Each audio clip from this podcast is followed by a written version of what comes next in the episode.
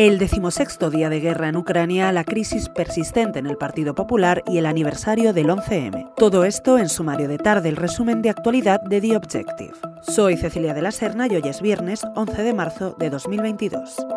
Ucrania asegura que el presidente ruso Vladimir Putin está preparando un ataque terrorista contra Chernóbil. Este es uno de los grandes titulares que deja la decimosexta jornada de guerra en Ucrania, donde el avance ruso continúa. Putin, de hecho, ha ordenado al ejército ruso facilitar el envío de combatientes voluntarios, ha dicho, a Ucrania procedentes de países de Oriente Medio. El drama, por supuesto, sigue cercando a los más vulnerables, los civiles, entre ellos los niños. UNICEF ha cifrado este viernes en más de un millón los niños que han huido de Ucrania desde el inicio de la invasión rusa. Sigue el minuto a minuto del conflicto en theobjective.com.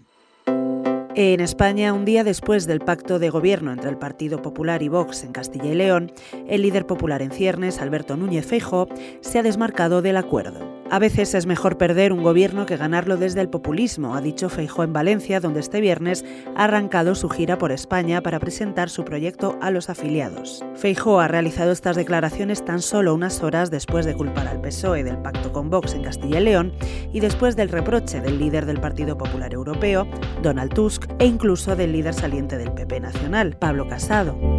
Hace 18 años el yihadismo golpeaba Madrid, España y Europa con el atentado más sangriento de nuestra historia. En total, 193 personas de 17 nacionalidades distintas, la española la más numerosa con 143 víctimas, perdieron la vida en los atentados. 34 en el tren que estalló en la estación de Atocha, 63 a su paso por la calle Tellez, 65 en la de la estación del Pozo, 14 en la de Santa Eugenia y 16 en diferentes hospitales, la última de ellas en 2014 tras permanecer en coma 10 años. Hoy Madrid ha recordado a las víctimas de su mayor masacre terrorista con unos actos prácticamente idénticos a los de otros aniversarios.